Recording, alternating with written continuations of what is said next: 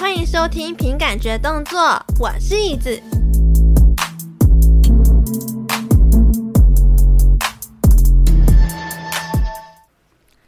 我今天要先来跟大家分享一个我的小秘密，就是呢，其实我每次在录音的时候，我脑袋都一直下线，再上线，再下线，再上线，所以我其实录好一集，我都要录很多遍。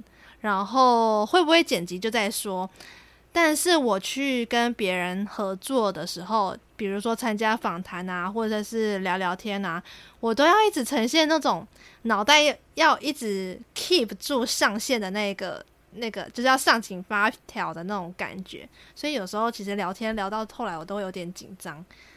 对，就是这样子来。但是我自己录都会，你知道，一整个放松到不行，然后可是就是会一直。脑袋下线下线下线，然后再重新开机开机开机。我通常一集我都要录好久，我真的是要疯掉了。我好哎、然后这一集啊，我喉咙有点，我的喉咙有点怪怪的，就是我不知道是不是因为我昨天喝太多酒的关系，因为我已经很久很久没有喝酒了。你知道，为师师傅本人呢，已经很久没有喝酒了，但是昨天呢，为了就是跟我的朋友一起出出去喝一下酒，然后不小心喝太多，导致我今天一直喝水，然后我现在喉咙还有点怪怪的，我不确定我等一下能不能够配《间谍加加酒》安雅的声音好，但是 whatever，反正等一下就看着办吧。还有一件事情就是上一集呢，上一集的音档听说啦，就是有蛮多。粉丝在 complain 说那一集的音质有点怪怪的，有点变质了。但我自己在想，会不会是我的电脑？因为上一集是新用用新电脑录音嘛，所以我不确定是不是因为我的新电脑设定没有完全弄好。但是在这个录音开播之前呢，我有去好好的去设定好我的录音音质。对，我觉得应该是没有问题的吧。我希望这一集听起来大家都 OK，觉得没有问题。好，然后现在呢，外面在给我下大雨，所以我不确定等一下会不会录到打雷声音。然后下大雨呢，我也不希望我的天花板再度漏水。OK，啊，关于漏水的问题呢，我有去跟我的。房东 complain 一万次，他好不容易就去了我的天花板楼上做了一个防漏工程，但是我不确定他的防漏工程能不能够抵挡一次又一次的下大雨的时机。不过我希望等一下录音过程中，希望不要再有那种漏水的那种情况发生。好，那我们要进入正题了。进入正题呢，我在思考，我这一集是要放在凭本事活着单元还是 V 计划单元？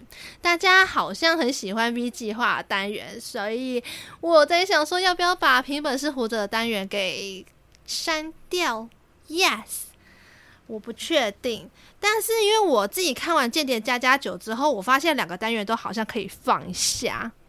但是我需要好好的、挣扎一下，嗯，I don't know，反正我跟你们说，大家，哎、我也我问一下大家，就是你们有看过《间谍家家酒》了吗？它是一位，呃，不是，它不是一位，它是一本，干、不是，它是一出日本动漫，大家有看过了吗？这是史塔克建议我推荐我看的哟。如果大家还没有看的话呢？快点去看，超好看的！Oh my god，还没看的大家真的是要跟世界脱轨了。好，那我稍微造福一下，就是那个还没有看《间谍加加酒》的各位，好了，我稍微讲一下故事大纲。故事大纲呢，好，大家脑袋要稍微开机一下。我前面已经暖机，帮你们暖机暖够久了，应该要稍微开机了。但是我不希望我等一下自己录一录，然后脑袋又下线哦。我这样我要再录一次，很麻烦。好，反正他的故事大纲就是整个世界观有两个国家，一个叫东国，一个叫西国，非常简单明了。然后呢，西国呢有一个很强的间谍叫黄昏，他被奉命调查东国的政治人物，叫做唐纳文·戴斯蒙德。他呢，戴斯蒙德有一个政治阴谋。然后戴斯蒙德呢，他虽然深居简出，但是他唯一公开有有露面，不是露面，唯一有公开露面的场合是他的儿子就读的东国名校。很有名哦，叫伊甸学园。他们呢，伊甸学园会举办恳亲会，爱戴斯蒙德就会去那个恳亲会。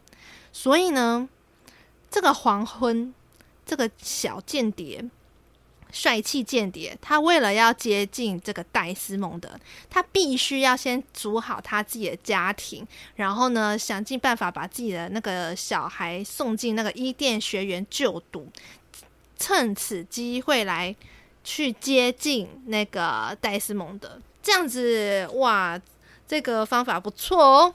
然后黄昏呢，他就先去那个孤儿院找到了安妮亚，不是干你娘。看，我每次听到安妮亚，我第一次听到安妮亚的这个名字的时候，我就一时之间想到脏话，干你娘。好，反正呢，他就找到了安妮亚。然后呢，但是这个恳亲会就是一定要有爸爸跟妈妈嘛。那妈妈要找谁呢？有一次，他们就在那个黄昏去他常常定制的西装衣服店里面找到了一个女孩儿。哦，那个女孩儿，哇靠，就是外面哦，外表很温柔体贴的样子。哦，那个名字叫做约尔，约尔啊，约炮的约。啊，约尔，他就黄昏就说：“哎、要不要来当我的妻子啊？”然后那个约尔就说：“OK，好啊，没有问题啊，有什么难的嘞？”哦，然后他们两个就组成个家庭，啊，他的小孩叫做安妮亚，对。然后因为安妮亚她有一个特殊的超能力，叫做读心术。她其实知道她的爸爸黄昏呢是一名间谍，可是黄昏呢，他对。约尔说：“哦，他自己是一个精神病医生，而不是精神病医生，精神科医生。看，哎、我每次讲话讲到变这样子，很奇怪。好，反正他就是一个精神科医生啊，叫做弗洛伊德。哎、不是叫弗洛伊德，叫洛伊德佛杰。对，哎、我看那个洛伊德佛杰，我看那名字，我就觉得很像弗洛伊德。哎，我不知道为什么。”因为有佛有洛有伊有德，佛洛伊德不是很好吗？他讲什么洛伊德佛杰？好，按约尔呢，他也是不甘示弱。他约尔呢，他表面上哦是一个哇很棒的家庭主妇哦啊，哎呀好好的带小孩哦，很赞哦。可是他其实事实上是一名杀手，职业杀手。哎，不是，哎，不是啦，他的等一下靠背，我忘记他。真的名字叫什么？真的职业叫什么？他真的职业叫做什么来着？她是一名政府的女性公务员啦。好、傻眼哎！她约尔呢？她其实原本是一个女性的公务员，在政府机关上班，但是她实际上呢是一名杀手。那安妮亚就偷偷知道这些他们心里的小秘密嘛，所以。他也不太敢让自己的超能力让他的爸爸妈妈知道，因为他觉得哦，他如果知道，让他们两个知道，他就白补了，你知道吗？好，反正事情就是差不多长成这样子。那他们就是有获得了一连串的一些故事，大家如果有兴趣的话呢，可以去听看看呐。哎，不是听看看，靠背，看这部动漫，OK。好，因为他们这一部剧呢，主要就是想要诉求说，每个人都有自己隐藏的那一面，不想要让别人知道。但是呢，在一个家庭里面，要如何好好的演一出和乐融融的家庭戏码给日本的邻居们看，就是他们想要表达的一些事情。好，那因为这一个《间谍家家酒》的作者，哇靠，也是个狠角色。哎，我就跟你讲，我的喉咙真的是怪怪的。好，《间谍家家酒》呢，它的作者叫做远藤达哉，哎呦，很厉害哦！你知道他每一个，他每一个的那个叫做什么东西？他的每一个宣传图哦，每一个角色都有配一个一张椅子，椅子哦，哎，很厉害哦。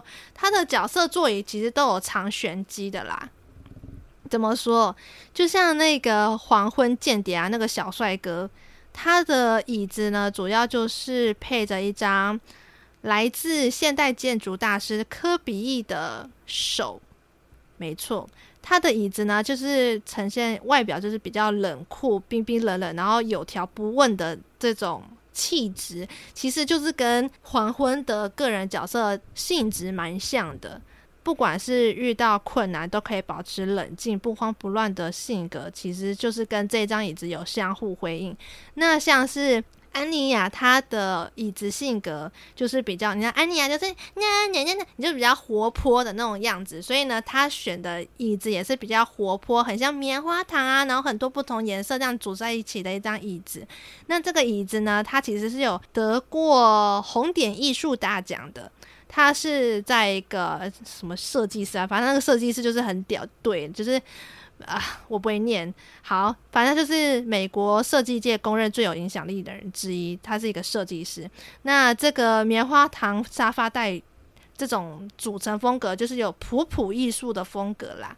其实我有看过文章说，每一个圆圈圈其实就代表着人他的想法是，比如说有点像灰蓝色。那这个约尔他的心思呢，就有点像红色这种杀手气息。它其实就是透过每一个圆圈圈的颜色来。来表示说，哦，安妮亚其实是很聪明，她可以去读出每个人不同心中的那个黑暗的一面。再来第三个约尔呢，约尔他的椅子呢，就是比较像云朵的那种形状。那约尔他其实他的云朵椅是由什么什么来谁什么塞小瓦哥的。反正就是也是很屌的设计师夫妇联手设计。那这一张呢，其实就是以那个也好像是有得过红点设计大奖。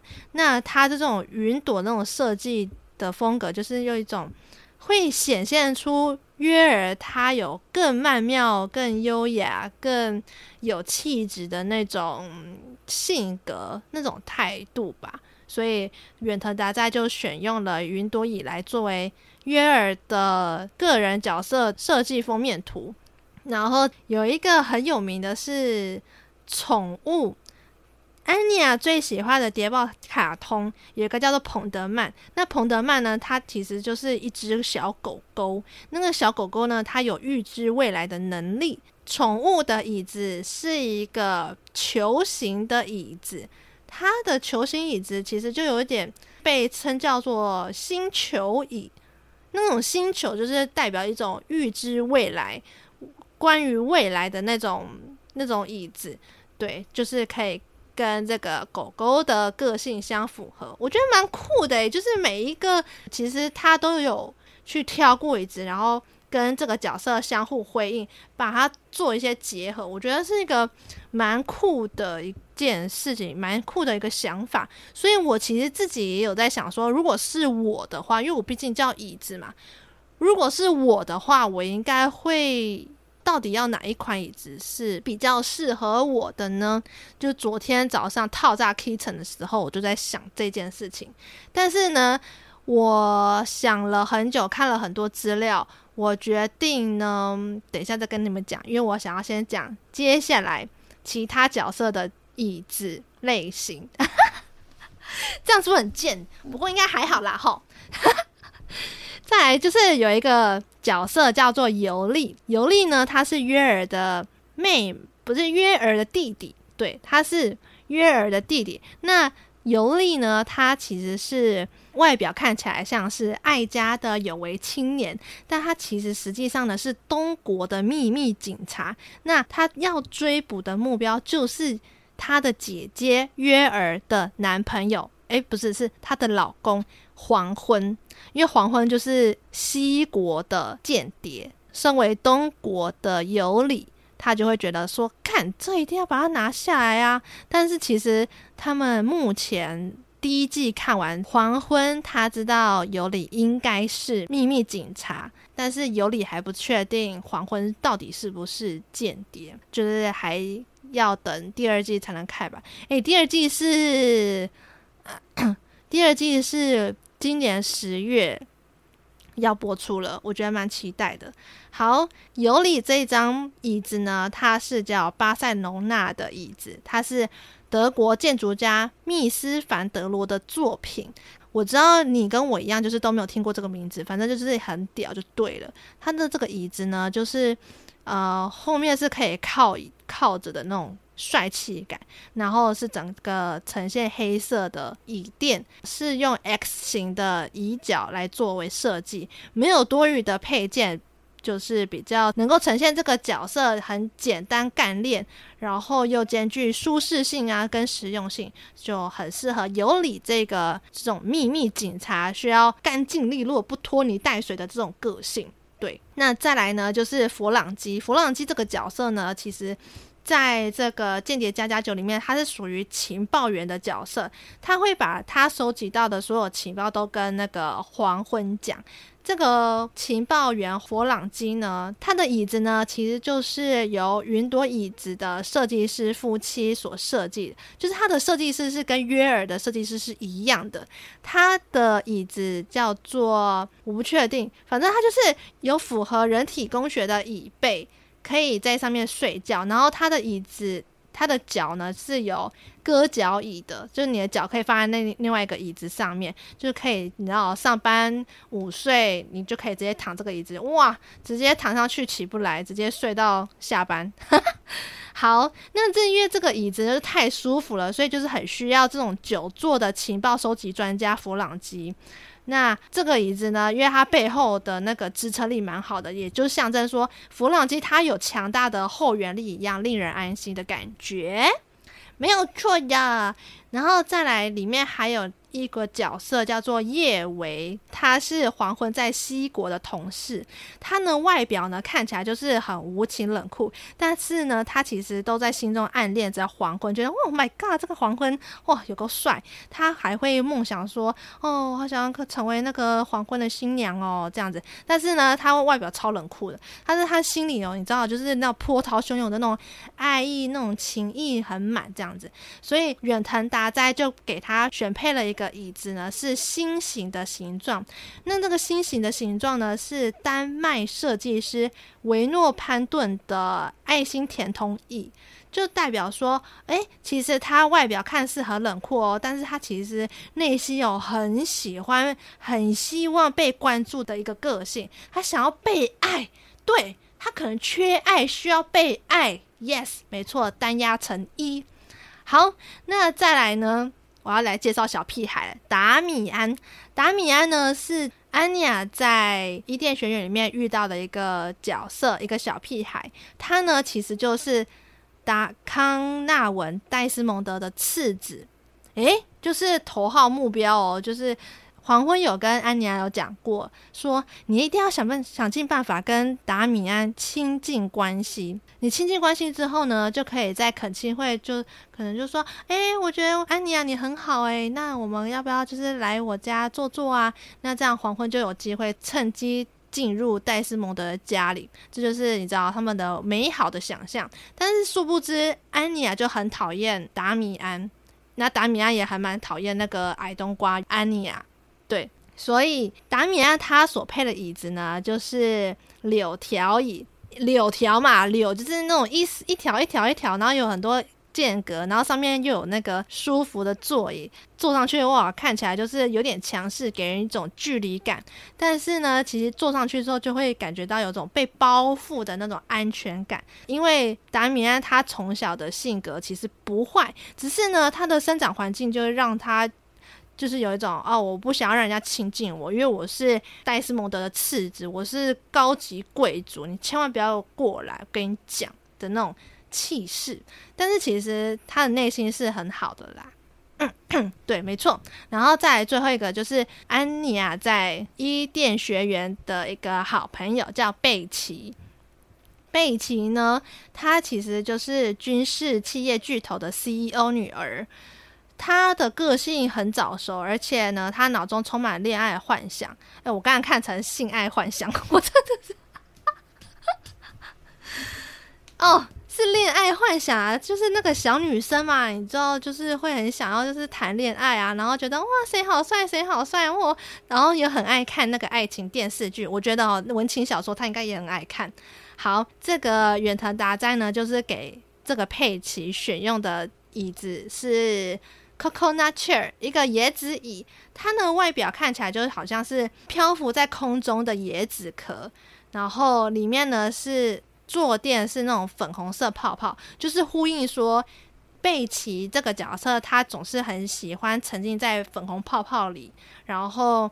讲话虽然是很成熟，没错，但是呢，她就是你知道小女生，那那那，而且旁边还有放那个小绵羊，咪超可爱的那种。对，好，那我现在要来讲一下，就是哎、其实我没有想到这部剧。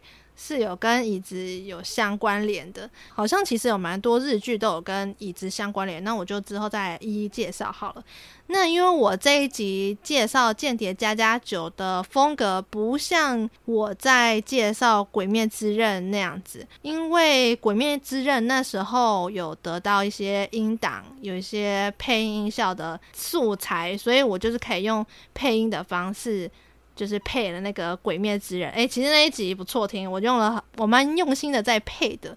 但是因为这一集呢，我是没有拿到《间谍家家酒》的音档，所以我就想说，那我就是透过这样子的方式来跟大家介绍。其实这个《间谍家家酒》跟椅子的关系，嗯，蛮多人都有在讲的。就是我其实参考了蛮多文章资讯，还有。那些电影教我的事，就是我有去参考他们的说法。但是呢，我自己有在想说，如果要是我也是真正的椅子的话，我应该要选用什么样的款式？嗯，有人说是像法祖，不是法祖，法国的贵族椅那样。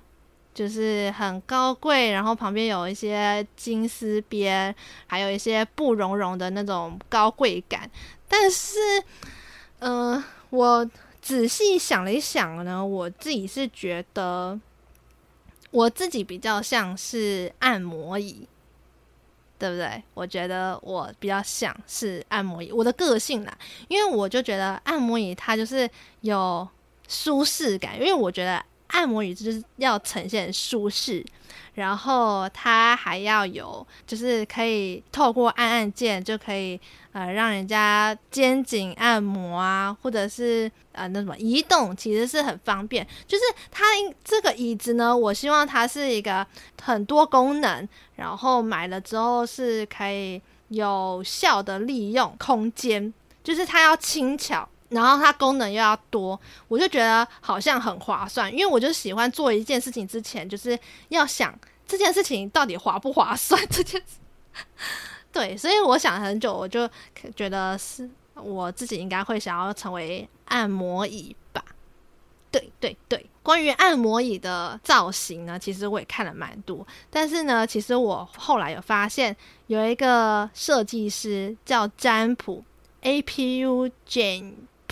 占卜，对，我也不知道是不是这样念，反正就是占卜。他呢有跟台湾的按摩椅设计业有一起合作，打造了一个我蛮喜欢的按摩椅造型。那这个造型呢，如果我把它就是拟人化的话，其实我有把它写下来，耶，有点害羞，诶。但是因为这件事情，我还没有跟我的会师妈妈沟通过。我只是就是你知道，先跟大家讲一下，我自己如果从按摩椅变成拟人化的话，应该会长怎么样？这是我自己的一个想象啦。好，大家就是可以想象一个女体，然后那个女体的服装呢，她的上手臂那边会有一个蓬蓬的袖子。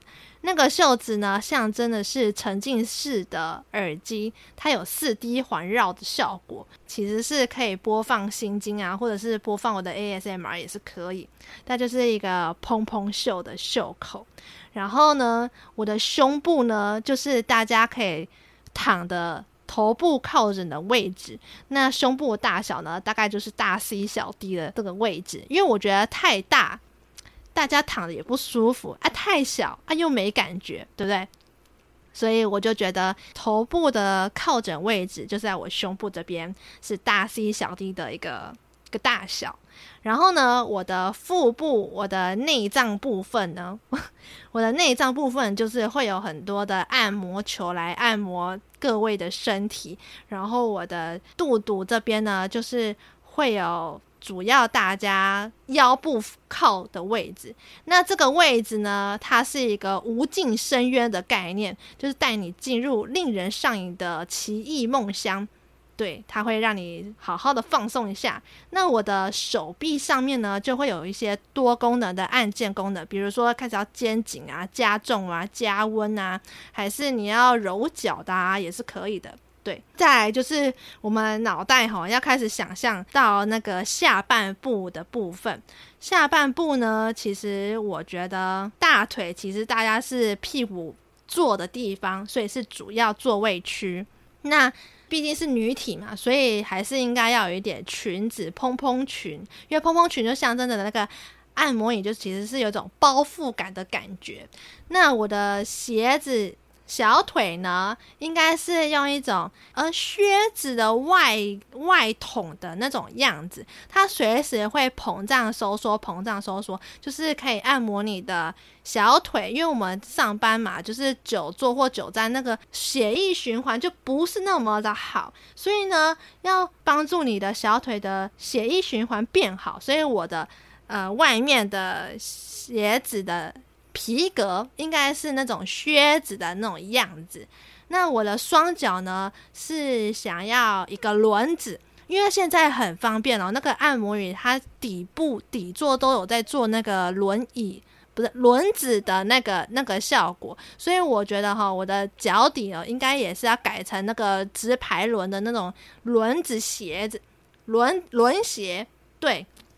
那我的双脚呢，其实就是想要呈现那种黑黑的，呈现那种让人家可以把你们的脚放在我的脚上，哦，是不是很赞？然后因为像之前呢、我的 VTuber V 计划的第一集就有讲那个人设的建议嘛，然后呢，我问了大家，然后收集了建议，我不是问说，哎。请问大家，我是应该要成为椅子拟人化呢，还是我要成为虚实站长，还是要成为师傅呢？结果那个投票数一跟三是一模一样，就是也想要我成为椅子拟人化，椅子小精灵，然后也想要我成为师傅。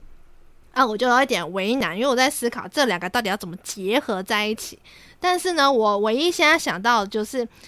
当椅子小精灵跌入按摩椅里的时候，就可以进入虚幻的世界，而虚幻世界就可以是师傅的另外一个形象什么之类的。就是我还没有真的很想清楚，没有很懂这个部分到底是想怎样。不过呢，也有人是可以建议我说，哦，可以是感觉对了就会出现的调皮可爱小精灵。就是一种宠物的概念，那也希望要有那种有听觉相关的法器，因为毕竟我是在做 podcast 嘛。那有听觉相关的法器，我在想说可以是成为耳环之类的那一种。我觉得，呜，如果耳环成为法器的话，好像也是蛮屌的一个概念。还有一个建议就是，我如果成为了法师的话，成为了个师傅或者是小小沙弥的话。怕难真的做我自己，因为我真的怎么讲？呃，师傅这个宗教的题材，它的本身外形上啊，或者是做的事情，其实就蛮有限。但是如果是椅子的话呢，它的题材、它的服装多变性，其实是相较师傅来讲是蛮多的。那我的会师呢，也有跟我讲说，如果说是要小沙弥师傅这样子类型的话。希望我能够再提供更多的服装建议，但如果是椅子的话，它就比较好发挥。对，所以这其实是我一个蛮为难的一个地方。没错呀，对，这就是一连串我看完《间谍家家酒》的一些想法过程。对，我其实脑袋哦都在想一些奇怪的事情。好，诶，听说我要来学一下那个。安妮亚的安妮亚的配音，好，好啦，我让我学一下。我要先喝一下水，我真的喉咙快坏掉。Walk walk，啊呀，哈哈诺伊那库德沙巴西，应该可以吧？这个是安妮亚没有妈妈会好寂寞的那那个画面。好嘞，呀，希望大家会喜欢这一集的分享。那如果大家喜欢这一集的话呢，不要忘记帮我在 Apple Podcast 留言五颗星。那如果是用其他平台收听的话呢，不要忘记帮我点个关注哦。喂，我们下次见喽，拜拜。